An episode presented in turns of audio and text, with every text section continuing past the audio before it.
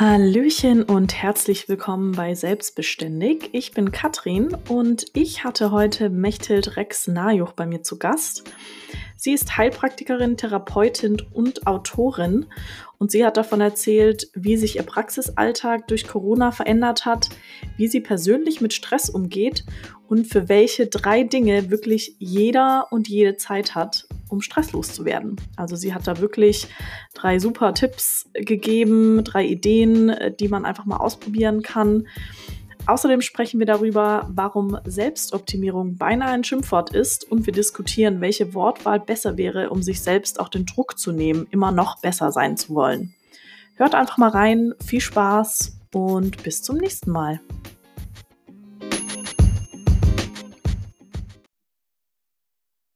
Okay, hallo Mechthild. Schön, dass es geklappt hat. Wir sprechen ja ganz viel und wir haben uns schon ein paar Mal gedacht, dass man das eigentlich aufnehmen sollte. Ähm, wie schön, dass du also hier bist. Äh, wie war denn dein Start in die Woche? Ja, hi Katrin, ich freue mich auch sehr, dass wir hier zusammen sind. Mein Tag heute war eher chaotisch, weil er bestimmt war von den Aufrüstungen unter dem Aspekt Sicherheit für die Praxistätigkeit. Okay, was bedeutet es denn für dich konkret in deiner Situation, in deiner Praxis? Äh, also bisher kann ich ja in meiner Praxis mit Abstandsregeln eine ganze Menge erledigen und ich kann eben auch mit den herkömmlichen Desinfektionsmitteln arbeiten. Inzwischen ist es so, dass man eben für jeden Menschen, der kommt, alles Mögliche bereitstellen muss und ähm, dass man, wenn man etwas näher rankommt, als wenn man vielleicht mal was angucken will, oder weil man auch anfassen muss, ähm, dann braucht man eben eine Maske. Und das bedeutet, dass man dann maskiert quasi mehr oder weniger den ganzen Tag vor sich hinarbeitet. Und die Vorschriften sind halt so, dass die Masken, die man da verwendet, auch sehr schlecht sind zum Atmen. Also es ist sehr gewöhnungsbedürftig. Und das hat, wir haben Lieferprobleme überall. Und das betrifft letztlich jeden, der jetzt in der Medizin tätig ist, dass das, was wir wirklich brauchen, nicht richtig da ist. Und deswegen improvisiert man. Hast du so eine Situation oder so eine ähnliche Situation, wo du solche Einschränkungen irgendwie in deiner, in der Ausübung deiner Arbeit erlebt hast, schon mal gehabt? Nee, also ganz klar nein. Ich habe, ich habe in Situationen gearbeitet, wo ich wusste, so, jetzt habe ich einen erhöhten Sicherheitsstandard zu erfüllen, weil ich einen infizierten Menschen vor mir habe. Dann ist das ja auch selbstverständlich. Aber in der Situation, dass Menschen kommen, die eigentlich alle erstmal primär nichts haben, ähm, sondern die kommen, weil ihnen notfallmäßig irgendwas wehtut und sie sich nicht mehr bewegen können und du sollst ihnen helfen. Und die bringen aber dieses ganze Keimgeschwader der Maske mit. Das ist dann erst eine völlig andere Situation. Klar. Also der, der normale Weg ist halt wirklich, jemand hat einen Keim, das weißt du und deswegen rüstest du dich. Mhm. Und jetzt ist die Situation, ja, wir schicken alle weg, die einen potenziellen Keim haben und mhm. arbeiten mit denen, die ihn nicht haben. Und das macht das Ganze so schrill.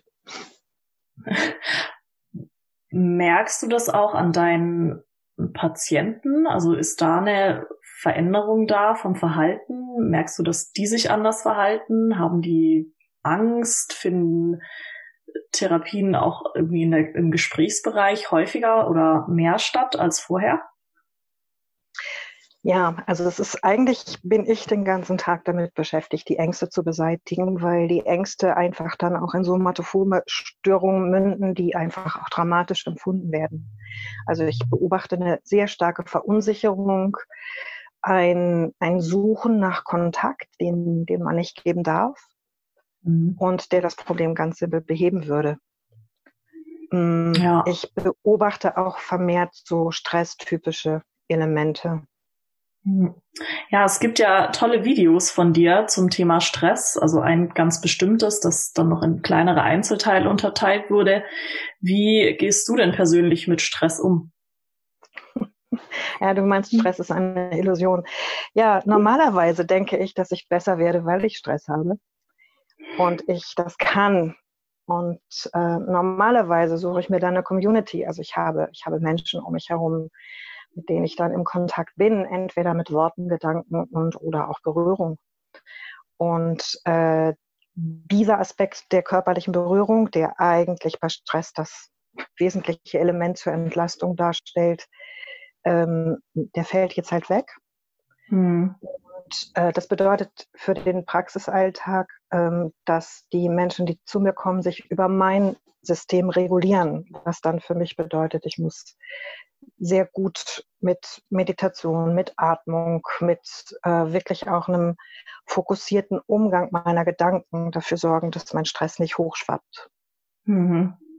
Okay, also das wäre jetzt meine nächste Frage gewesen. Do you, do you practice what you preach? Also das, was du versuchst, deinen Patienten beizubringen, das machst du auch vor allem jetzt im Moment wahrscheinlich aktiv für dich.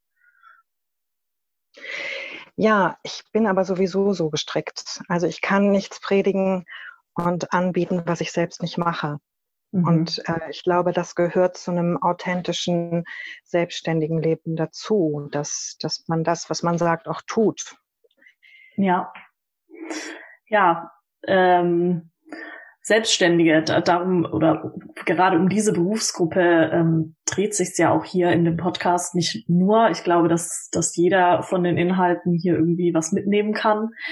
Ähm, Selbstständige sind jetzt besonders hart getroffen von der Krise. Was, was würdest du jemandem mitgeben, der jetzt finanziell irgendwie am, also ich erwarte keine Finanztipps von dir, aber jemand, der sich jetzt einfach in der Krise momentan befindet, weil er nicht weiß, wie er mit seiner Selbstständigkeit weitermachen soll. Hast du da einen Rat, wie man mit diesem Druck umgehen kann? Hm. Also grundsätzlich ist ja jeder Ratschlag ein Schlag. Mhm. Und ähm, deswegen würde ich lieber sagen, ich habe so ein paar Ideen, die ich gerne teile, ähm, weil ja jeder gegebene Rat eigentlich auch die Möglichkeit beinhaltet, dass sich der andere als Loser fühlt, weil er es vielleicht schon versucht hat und es nicht funktioniert hat. Hm, ich glaube, dass wir derzeit vor allen Dingen gefordert sind, das, was wir tun, zu überprüfen im Sinne von, muss ich das mit dem Aufwand machen? Wo kann ich Aufwand reduzieren? Und fühlt sich das für mich noch richtig an? Mhm. Ich glaube, dass wir mehr denn je gefragt sind, unsere eigenen Wege zu gehen. Und ähm, das eine ist natürlich einfach was Pekuniäres. Ich muss einfach mal zählen, wie viel Geld kann reinkommen, wie viel Geld muss ich ausgeben und wie lange kann ich das aushalten, wenn jetzt nichts reinkommt. Dieses Nichts, denke ich, wird sich sehr schnell auflösen in Form von ähm, einer Verschiebung der Tätigkeit. Also bei mir hat sich die Tätigkeit sehr stark auch im, im Sinne von Telefonberatung oder äh, Beratung äh, über Zoom oder Skype verändert. Ähm, die Menschen lernen anders zu fragen und man lernt dann auch selbst anders zu beraten. Und ich glaube, dass wenn wir als Selbstständige diesem Motto folgen, selbst und ständig, dann geht es jetzt darum zu sagen, ist diese Selbstständigkeit, die ich mir jetzt gewählt habe, wirklich die, mit der ich mein Leben füllen möchte oder ist sie nur ein Teil meines Lebens? Und was kann ich noch? Das heißt, es geht für mich um Erweiterung, um Prüfung und Reduktion auf das Wesentliche. Und vielleicht ja auch um, um einfach eine, eine Anpassungsfähigkeit. Also ich habe ein Video von dir, weiß ich, hast du gesagt, der Mensch ist anpassungsfähig. Also der Mensch ist dafür gemacht, sich an solche ähm, an solche Situationen oder an Veränderungen einfach anzupassen.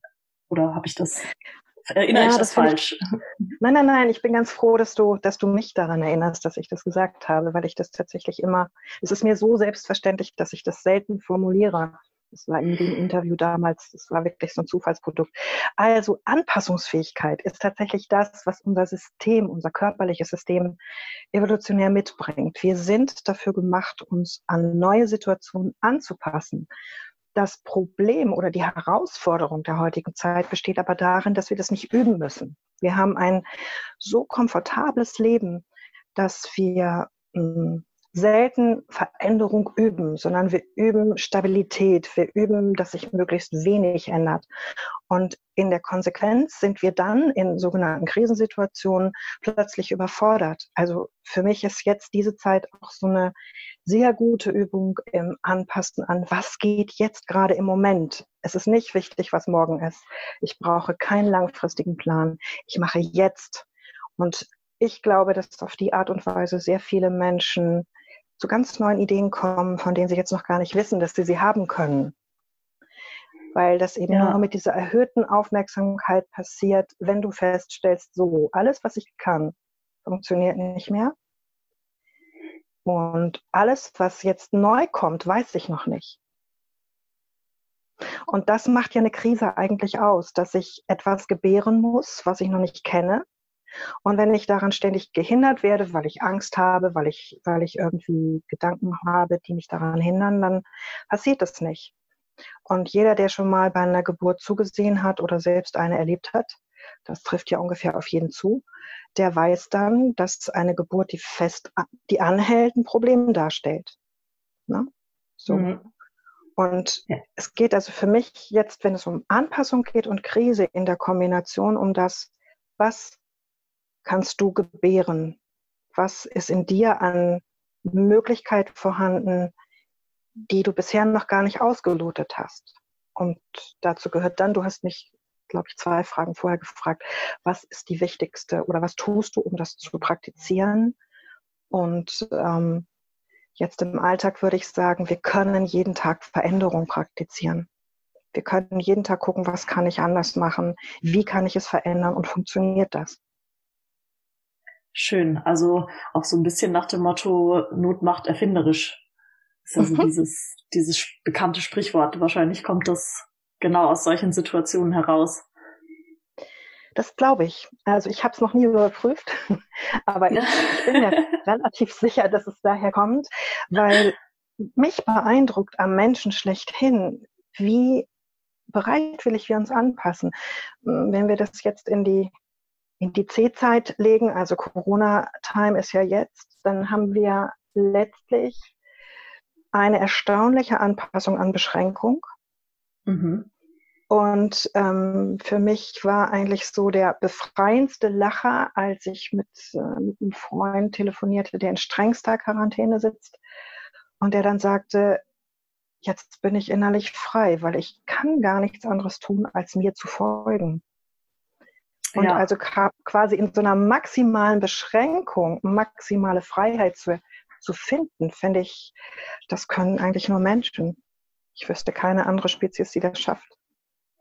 Ja, stimmt. Interessant. Aber für mich war das auch so, als das so losging, habe ich auch, ich hatte so wirklich das Gefühl, die Welt dreht sich einfach so ein bisschen langsamer. Und ich fand es überhaupt nicht schlimm dass einfach alles ein bisschen langsamer jetzt eben gehen muss. Und ich bin ja eigentlich total viel unterwegs und bin jetzt seit fünf Wochen am gleichen Ort, was glaube ich schon, boah, ich weiß nicht, wann das das letzte Mal der Fall war, dass ich fünf Wochen lang tatsächlich an einem Ort war. Ähm, das hat jetzt auch bald ein Ende. Und, aber, und gefällt dir ähm, das? Ähm, ich würde nicht sagen, es, es gefällt mir oder es gefällt mir nicht. Also es gibt, es gibt gerade einfach keine andere Option. Es ist, es, es ist die Situation, so wie sie ist. Und ich nehme die so hin und ich finde irgendwie sehr viele schöne Dinge daran, dass ich jetzt gerade hier bin. So Dinge wie, also ganz banale Sachen irgendwie, wie dass ich jetzt einen Sauerteig gezüchtet habe, ähm, was halt unterwegs total unpraktikabel ist. Oder ich ähm, habe einen ähm, einen Basilikumstrauch, der total glücklich ist. Und wahrscheinlich werde ich ihn hier lassen, weil es ihm hier auch so gut geht. Und das unterwegs in, in dem Auto, in dem wir unterwegs sind, da habe ich ja keinen Basilikumstrauch dabei. Ähm, ja, oder du findest eine Möglichkeit, den Basilikumstrauch im Auto leben zu lassen. Das wäre auch noch eine Möglichkeit. Das wäre auch eine Idee. ich weiß nicht, ob ja, ich ihn. Der riecht auch ziemlich gut.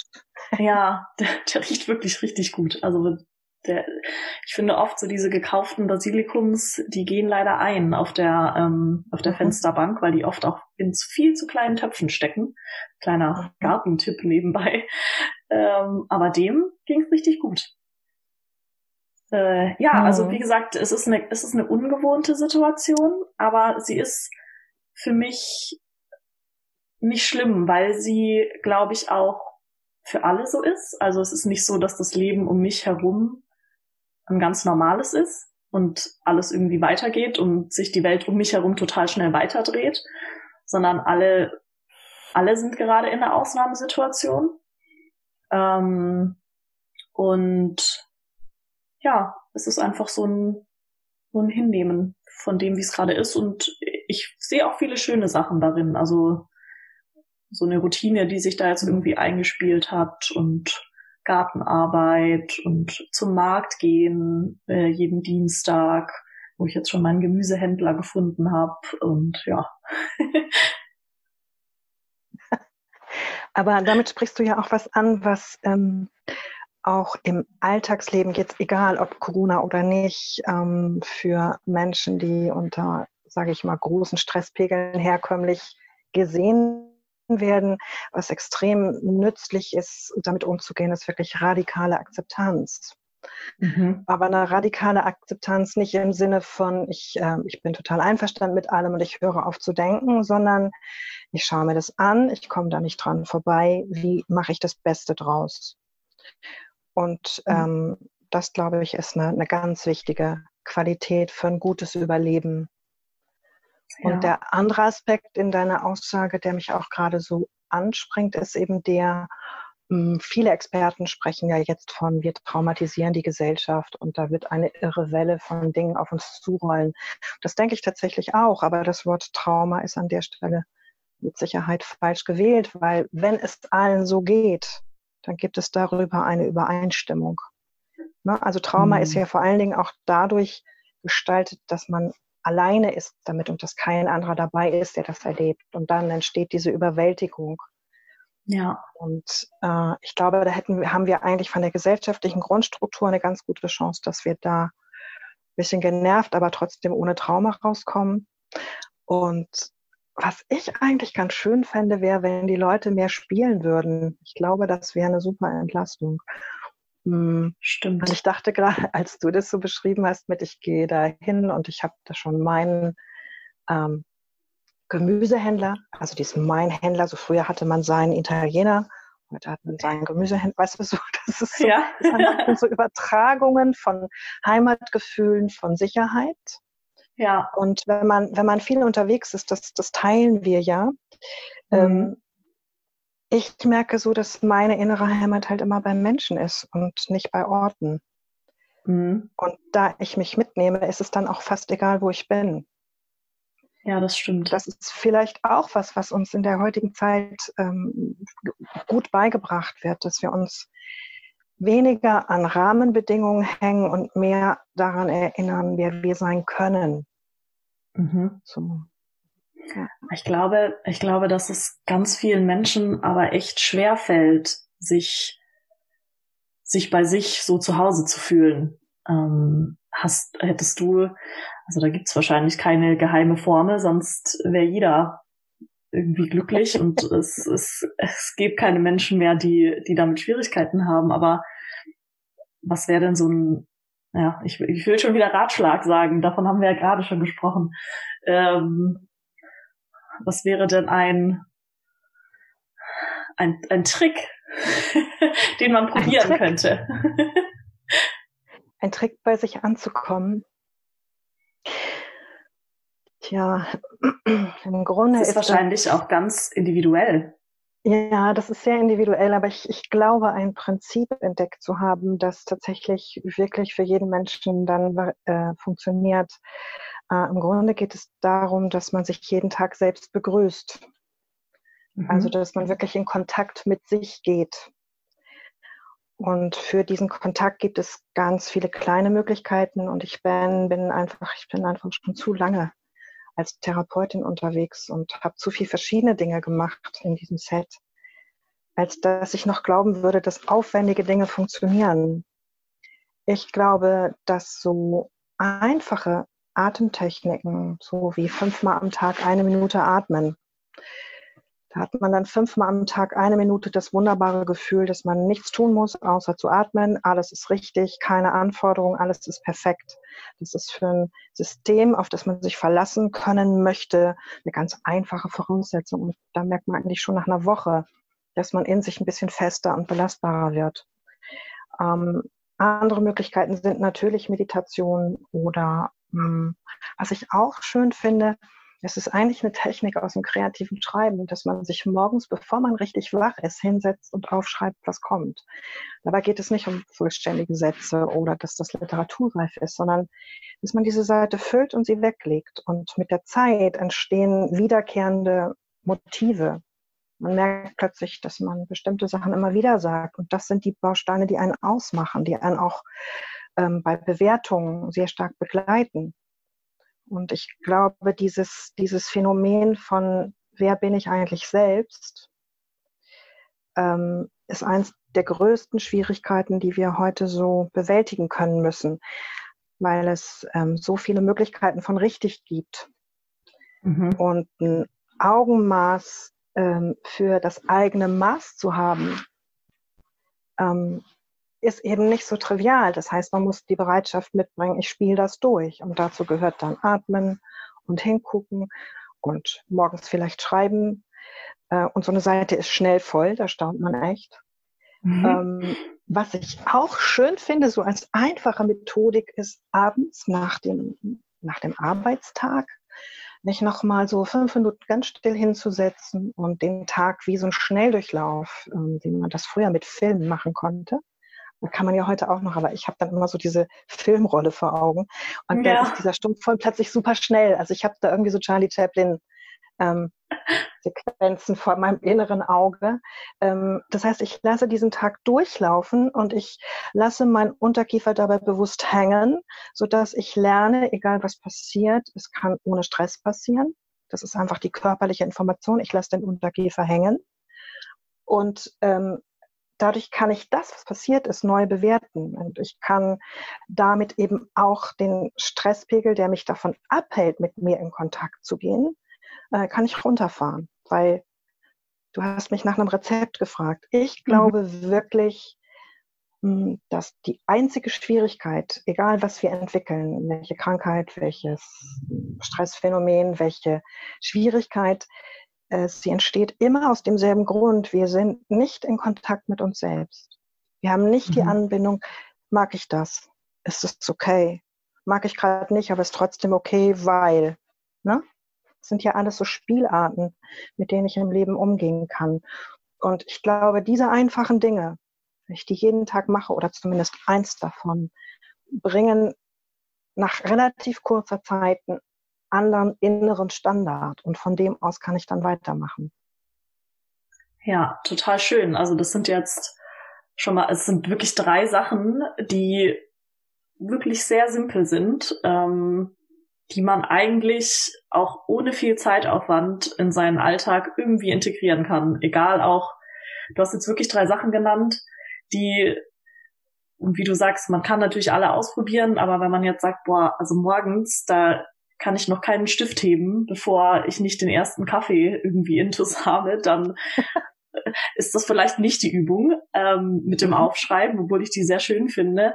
Aber dann kann man zumindest mal das mit dem Atmen probieren. Also kann sich irgendwie kleine, kleine Reminder setzen und sagen, okay, fünfmal am Tag werde ich jetzt versuchen, einfach mal mir eine Minute Zeit zu nehmen. Und fünf Minuten am Tag hat jeder. Also ähm, ja, sich einfach nur hinzusetzen und nur zu atmen. Und dann, oder dann eben, und oder dann abends diesen äh, Charlie Chaplin äh, Schnelldurchlauf-Film vom Tag, um den Revue passieren zu lassen, finde ich alles, also sind alles Sachen, die man zumindest auch einfach ausprobieren kann. Und wenn man dann am Ende sagt, nach einer Woche, so, boah, also nee, irgendwie, das taugt mir gar nichts, dann muss man halt vielleicht was anderes ausprobieren. Aber das sind jetzt schon mal drei Sachen, die auch einfach unterschiedlich sind die auch vielleicht unterschiedliche Menschen und Typen ansprechen.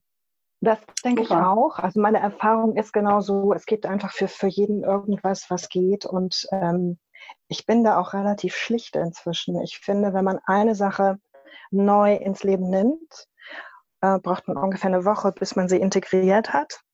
Und dann sollte man eine Weile genießen. dass man sie integriert hat und mhm. nicht gleich den nächsten Schritt machen für Veränderung. Das macht es sehr viel leichter und es macht es sehr selbstverständlich. Dann ist vielleicht auch dieser, ja, dann nimmt man vielleicht auch den Druck so ein bisschen raus. Mhm. Das, war, das habe ich von meinen ja? Patienten gelernt, Katrin. Das war wirklich eine, eine Geschichte. Irgendwann sagte mir eine Frau gegenüber, die war echt großartig und super diszipliniert, also so Bilderbuchpatientin. Und ähm, dann guckt sie mich an und ich dachte, heute ist sie irgendwie anders. Und sie sagt, ja, Frau Rixnal, ich möchte Ihnen eigentlich nicht sagen, dass das alles gut klappt, was ich jetzt üben sollte. Dann habe ich gedacht, wie jetzt? Nee, sagt sie, wenn ich das jetzt sage, dann sagen Sie mir sofort das nächste. das fand ich irgendwie, ich fand es einfach hinreißend, dass sie so, ähm, nee, da muss ich gleich die nächste Aufgabe erfüllen und ich habe doch jetzt schon so, war doch jetzt schon so gut. Und das hat mich total geflasht. Ich habe gedacht, ja, stimmt. Mann, so bin ich. Wenn eins durch ist, kommt sofort das nächste. Und dann habe ich angefangen zu sagen, ja, dann machen Sie es doch erstmal und sagen mir, ich bin noch nicht ganz komfortabel damit und Sie wollen das jetzt gerne noch weitermachen, weil es gut genug ist. Man muss ja nicht immer ja. noch was machen. Und es war ganz, also das ist eben auch so dieses wach miteinander im Umgang sein, was mich persönlich einfach auch am Leben hält. Mhm. Ich immer denke, ja, äh, und das geht tatsächlich immer, das geht auch virtuell. Ja, ja, jetzt, ähm, ich wollte das schon die ganze Zeit fragen. Ähm, ich habe ja angefangen, diesen, ja, diesen Podcast und diese Plattform äh, zu gründen und stehe da noch ganz am Anfang und ich war total stolz auf den Namen selbstbeständig, weil ich den einfach so passend finde und weil ich das ein schönes Wort finde.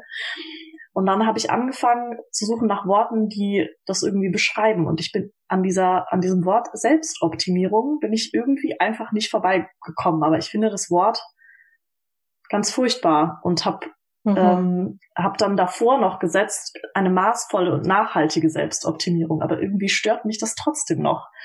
Und das ist, glaube ich, genau, das ist genau das, was du gerade auch, glaube ich, angesprochen hast. Ne? Einfach mal mit dem zufrieden sein, was man hat und nicht immer noch dann nicht noch weiter und nicht noch höher, sondern auch die, diese kleinen Gewinne ähm, und sich selbst auch feiern und die, diese kleinen Erfolge, wenn man dann was hat. Aber naja, die Erfolge kannst du dir ja auch suchen. Ja. Man muss ja nicht, also ein Erfolg bestimmst du ja, was ein Erfolg ist. Mhm. Und ein Erfolg ist ja nicht immer ganz am Ende einer Geschichte, sondern so ein Erfolg kannst du ja mit jedem Ding habe. Also wenn ich zu einem fünfjährigen Kind so gucke, dass mir bei fast jeder Tätigkeit, die es tut, mich anstrahlt und sagt, kann ich schon, finde ich ziemlich gut. Ne? So dieses Gefühl, ja, das kann ich. Ja. So. Und ähm, ich weiß jetzt gar nicht, ob ich das schon, ob du das wissen willst von mir. Ich finde das Wort Selbstoptimierung nämlich auch ziemlich furchtbar. Ja, so da, da, sind wir einer ich Meinung. Find, mhm, ich finde es so furchtbar unnötig, weil warum soll ich etwas optimieren, was eigentlich schon optimal ist? Ich bin mhm. ja immer meine eigene Version. Und die ist, so wie sie gestaltet ist, eigentlich in sich optimal für mich. Mhm. Und Selbstoptimierung ist deswegen für mich ein verlogenes Wort, weil es eigentlich bedeutet, ich optimiere mich für die anderen. Also ich bewege mich weg von mir. Mhm. Und ähm, wenn ich sagen würde, Selbstwirksamkeit, wenn ich sagen würde, Selbstbestimmung ist ja auch schon wieder so ein Riesenwort. Oder wenn ich sage, ich näher mich meinem Potenzial, ich schaue mir einfach an, wer ich wirklich bin, mhm. dann finde ich das viel wahrhaftiger und authentischer als das Wort Selbstoptimierung. Weil Optimierung heißt immer, du bist nicht gut genug, du hast eine schlechte Übersetzung, du machst Verschleiß, du machst irgendwie solche, solche äh, Wortbedeutung schwingen da ja mit. Mhm. Und wenn ja, ich das immer noch, ich bin, hm. ja, du hattest einen Gedanken, mach. Ähm, ja, da, das, da ist immer noch Raum da. So, man ist nie, mit Selbstoptimierung habe ich so das Gefühl, man ist nie komplett. Also es ist nie zu Ende gedacht. So, man, äh, man, ja, man erreicht nie das Potenzial, da ist immer noch mehr. Und das, den naja, finde ich irgendwie traurig. Kann, ja. Ja, also das Ding ist, du kannst natürlich dich immer noch steigern und irgendwie immer wieder etwas besser durchdringen. Aber ähm, letztlich äh, zu erkennen, ich bin so, wie ich bin, gut genug und ich bin fertig in meinem, in meiner Grundlage. Ich bin eine Version von mir. Mhm. Ähm, das hat ja ganz viel damit zu tun, auszuloten, wer bin ich denn wirklich? Und der eine mag, mag sich gerne reiben und ganz viel Aufregung haben und der andere, der braucht ganz viel Ruhe und Stille und kann dann am besten wirken. Ja. Und die Frage ist doch dann statt Selbstoptimierung eher, wie finde ich heraus, was ich wirklich kann? Mhm. Was, was, was liegt mir? Und wie kann ich mit dem, was mir liegt, sein? Das heißt, wenn ich also meine, mein Wissen verbessere, wenn ich sage, ich möchte meine Technik im Umgang mit bla bla bla verändern, verbessern, dann ist das eine, ein Üben von Fertigkeiten, aber nicht von mir selbst. Mhm. Das ist Und dann meine, Sprich zu Ende. Ja, wenn ich meine, meine Fertigkeiten optimiere, dann kann ich nicht verhindern, dass ich Erfolg habe, aber deswegen optimiere ich nicht mich selbst. Ja. Weil Optimierung bedeutet auch immer, dass du was wegmachst. Irgendwas fällt ja. hinten runter. Mhm. Es gibt so eine, es gibt so eine, das ist noch eine vierte Lieblingsübung von mir, die finde ich ganz wundervoll. die stammt von Lobsang, das ist ein ähm, ayurvedischer Arzt und tibetischer Mönch. Und der sagt immer, ich verstehe nicht, warum ihr meditiert, um euch zu entspannen. Euer natürlicher Zustand ist, dass ihr entspannt seid. Wie willst du was üben, was du bist?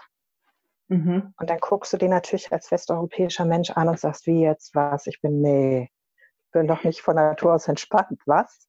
So, also das, der kann so mit einem Satz alles umdrehen. Und er sagt, naja, guck mal, wenn du morgens aufstehst und der Tag hat noch nicht angefangen und du hast noch keine Pläne, dieser Zustand, das ist eigentlich der, für den du gemacht bist. Das ist dein Optimum. Mhm. Und wenn du den jeden Tag ein bisschen ausdehnst, sagen wir mal so auf fünf oder zehn Minuten, dabei kannst du aus dem Fenster gucken oder einen Kaffee trinken oder auch nicht, das ist völlig egal. Es geht nur um diesen Zustand dann wird sich dein Verhalten durch den Tag von alleine verändern, weil du mehr bei dir bist. Das fand ich auch einen sehr spannenden Gedanken. Total. Also statt. Und das passt auch zu deinem Holperwort Selbstoptimierung eben ungefähr gar nicht, ne? Nee, überhaupt nicht. Dann müsstest du ja, dann müsstest du ja in der Phase einen Plan machen. Ja. Und vielleicht geht es dann statt Optimierung mehr um Findung, Wahrnehmung.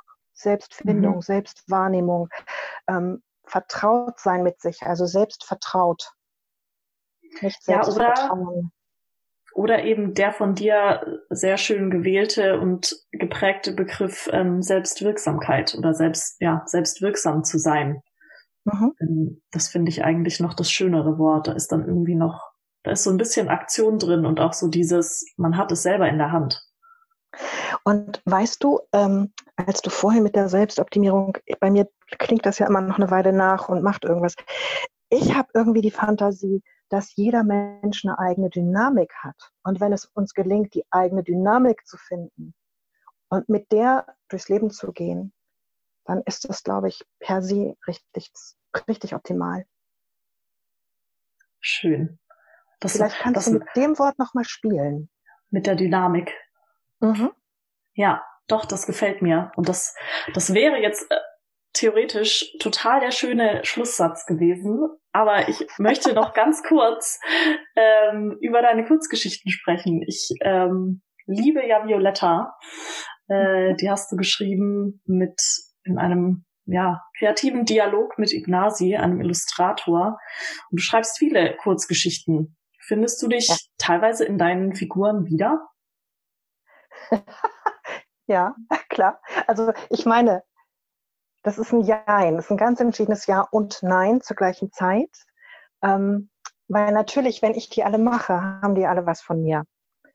Und ähm, ich kann natürlich in jeder Figur auch was ausprobieren, was ich mich vielleicht als, als, als mächtig gar nicht trauen würde.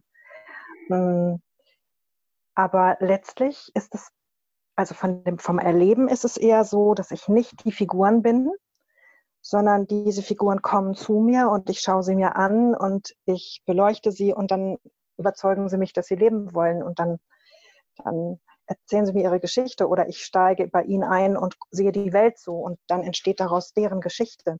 Das heißt, eigentlich ist eine, ist eine Geschichte schreiben eine Möglichkeit, ähm, Facetten von sich selbst auszuprobieren und plötzlich festzustellen, ja, das hat was mit mir zu tun, aber das bin ich gar nicht.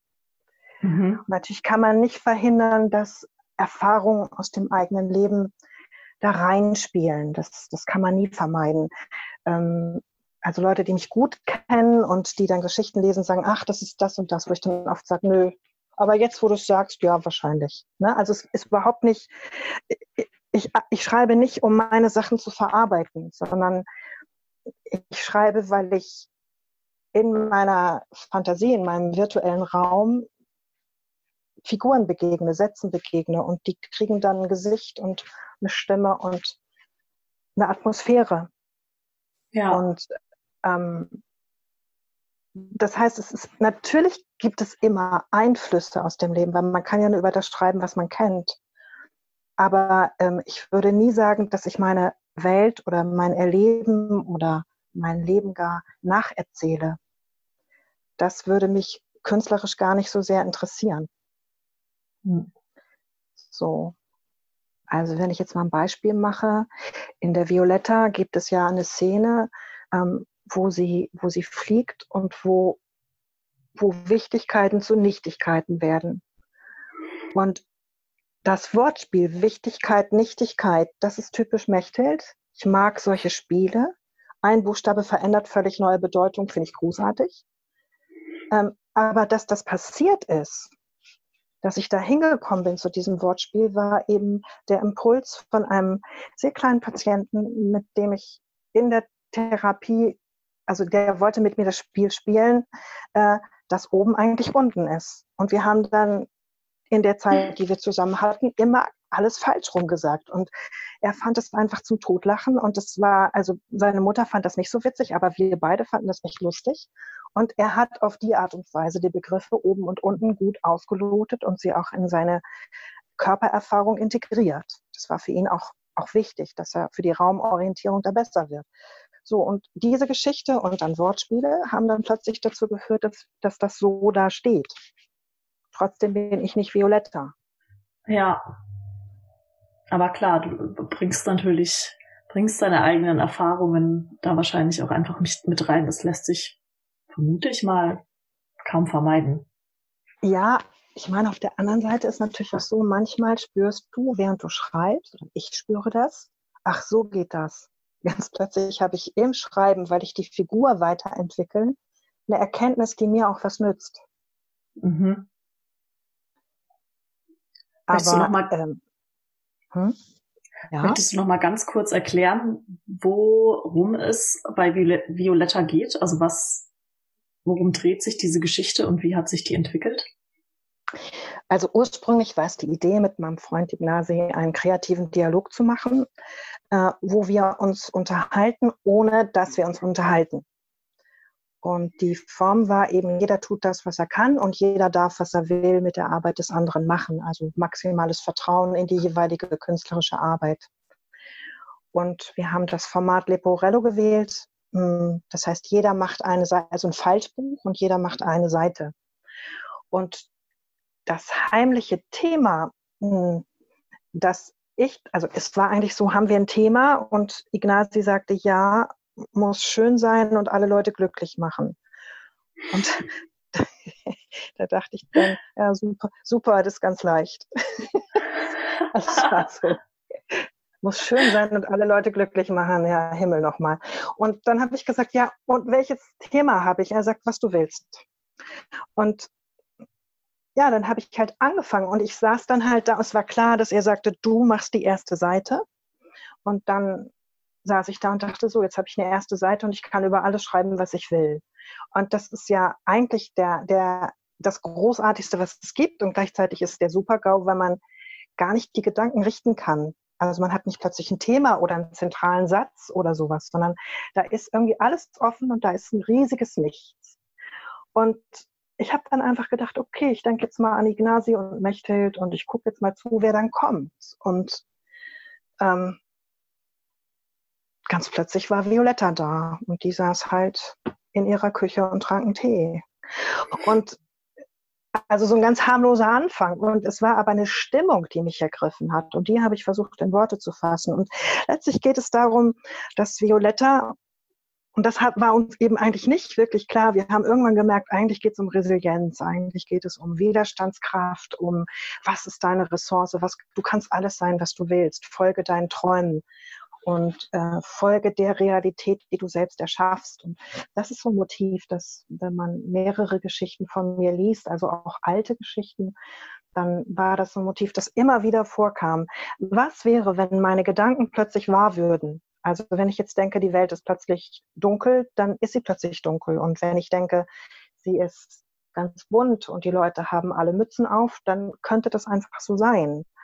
Oder jeder Mensch, der mir wohlgesonnen ist, muss ein Eis in der Hand haben. Oder also so jeder Gedanke, den ich mache, er, er ja Realität, schafft ja Wirklichkeit.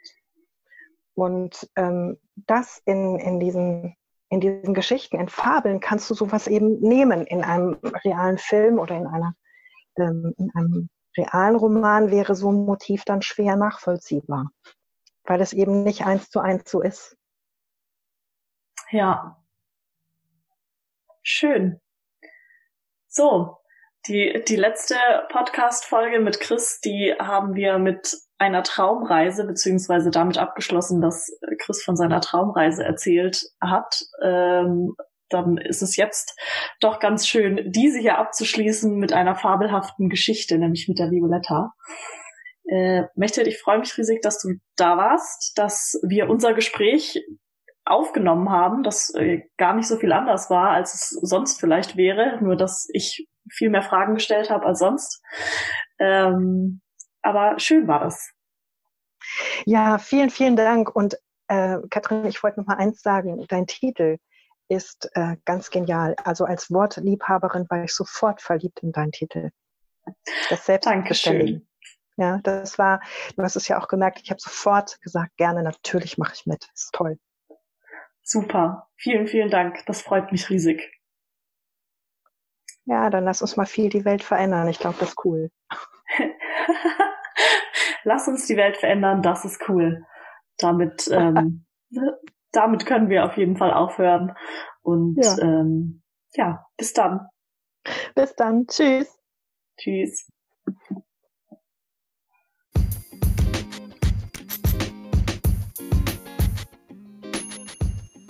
Ich würde mich riesig freuen, wenn du dir die Zeit nimmst, den Podcast zu abonnieren, ähm, zu kommentieren, ihn zu teilen.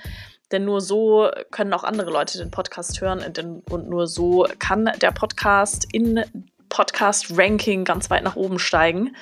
Ähm, ja, fände ich super.